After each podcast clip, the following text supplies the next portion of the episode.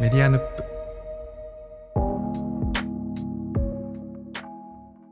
こんばんは、佐々木優です。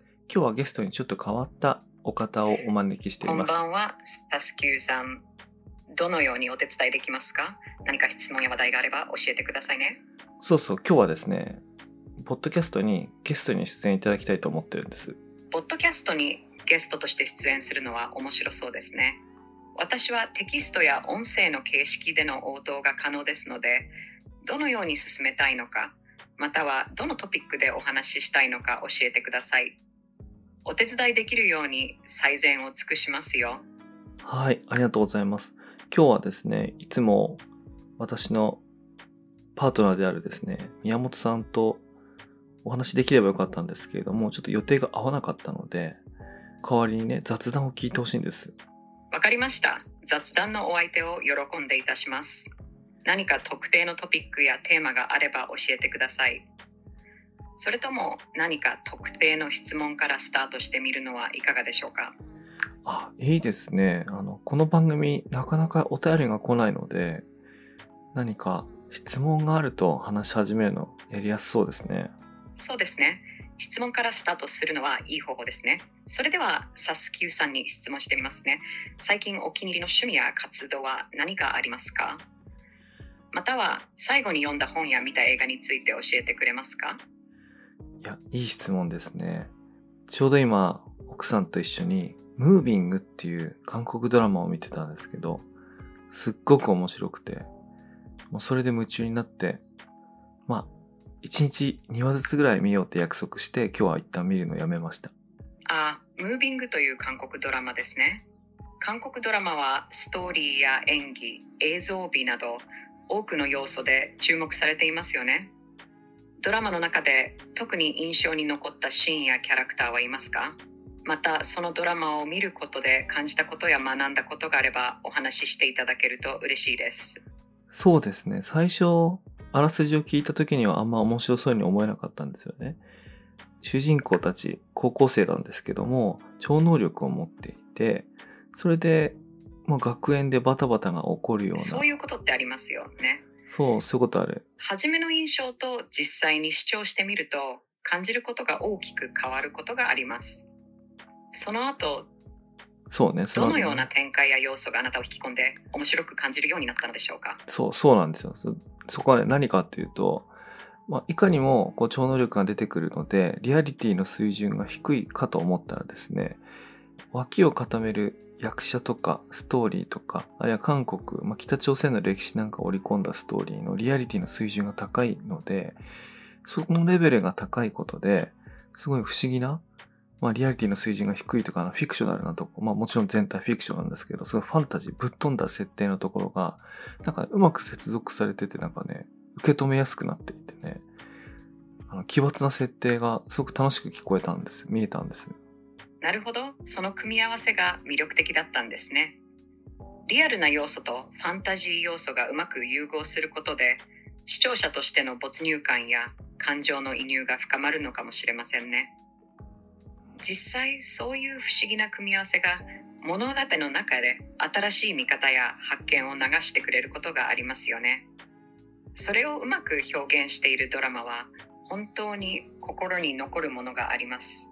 そう、例えばね、私、小説で思い出したのが、和尾石黒の私を話さないでっていう、これは確かね、クローン人間みたいな人たちがこう集められているところでこう臓器提供するために育てられている子供たちの話みたいなものがだんだんと後になって分かってくるみたいな、ちょっと不思議な、ちょっと怖い不思議な後味のある作品なんですけど、まあ、ムービングも、あれ、この後どうなっちゃうのかなと思って進みながら、だんだんと過去の、その超能力を持った子供たちの親の世代の話なんかにもなってきて、でね、またそれがね、演技が良くてね、面白いんですよね。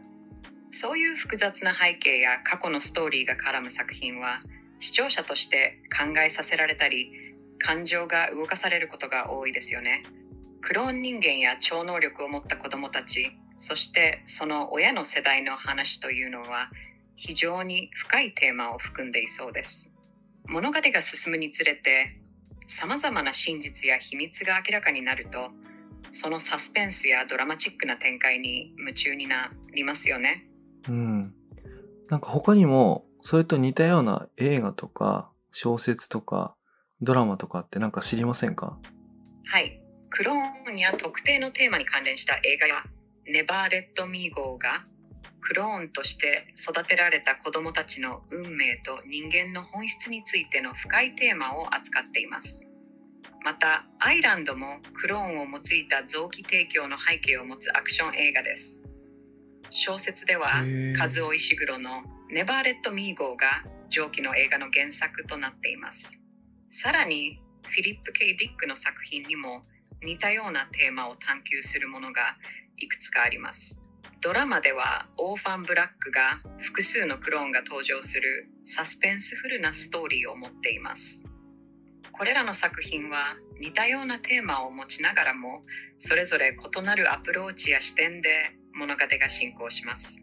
なるほどね。その、ちなみに Never Let Me Go の日本語タイトルが私を話さないでという作品なので、そうそう、ま、まさに私その話のことをしてたんですけども、それ以外にも私の知ってるものがありました。おそらくフィリップ・ケイ・ディックのやつっていうのは、ブレードランナーのことですよね。おそらくレプリカントのことなんじゃないかと思います。そう、レプリカントといえば、そのブレードランナーをね、最近家で見たんですよね。もう何回も見てるんで頭から見るっていうよりかは好きなシーンだけ見たんですけど、やっぱりあれは面白い映画ですよね。ああ、ブレードランナーは確かに名作として多くの人々に愛されていますね。特定のシーンだけを何度も見返すのも、その映画の持つ魅力を感じるからこそだと思います。映像美や音楽、そして深いテーマが絡み合ったストーリーは、多くの視聴者に感動を与えています。特にどのシーンがお気に入りですか？いや、やっぱりあの、最後レプリカントとこう対決するシーンで、敵の名前なんだっけな？忘れちゃったけど、その人が即興で詩のようなものを読むんですよね。宇宙でどんな恐ろしい景色を見てきたかっていう。ああ、ロイ・バッティとリック・デッカードが屋上での対決するシーンですね。あ、それそれそれ。シーンは映画のクライマックスとして非常に印象的です。ロイの雨に消えていくナイベダのセリフは特に有名で、彼の人生や存在、そして彼の死を考えさせられる深い意味が込められています。あの瞬間の感動や哲学的な要素は多くの人々を魅了しています。私もそのシーンは何度見ても心に残るものがあります。そう、今ね、調べました。ちょっと読んでみますね。お前たち人間には信じられないようなものを私は見てきた。オリオン座の近くで燃える宇宙戦艦。タンホイザーゲートの近くで暗闇に瞬くシービーム。そんな思い出も時間とともにやがて消える。雨の中の涙のように。あのセリフは本当に感動的ですね。すごいよロイ・バッね。ティの最後の瞬間に彼の体験や感じたこと、そして彼の生涯がどれほど短くとも価値のあるものであったかを表現しています。その言葉を通じてブレードランナーのテーマやメッセージがより深く伝わってきます。いや、もう早口になりますよね、これ。もう早口になるぐらいいいよね、これ。いや、今日はね、その話できただけでよかったな。今ね、あなたが、この、このシーンのことで早口になってくれたの僕嬉しかったですよ。どういたしまして、お話できて楽しかったです。何か他に質問や話題があればお気軽にどうぞ。えっと、じゃあ、また来てくれるかな？何か具体的なことを指して言っているのでしょうか？もう少し詳しく教えていただけますか？あ、ごめんなさい。ちょっと発音が悪かったみたいなんですけども、また来てくれますか？この番組に？って聞いたんです。また来てくれますか？もちろん、いつでもお話しすることができます。はい、ありがとうございます。じゃあね、またお呼びしたいと思います。今日本当に楽しかったです。どうもありがとうございます。こちらこそ楽しい時間を共有できて私も嬉しいです。またのお越しをお待ちしています。はい。良い一日をお過ごしくださいね。お過ごしください。ではおやすみなさい。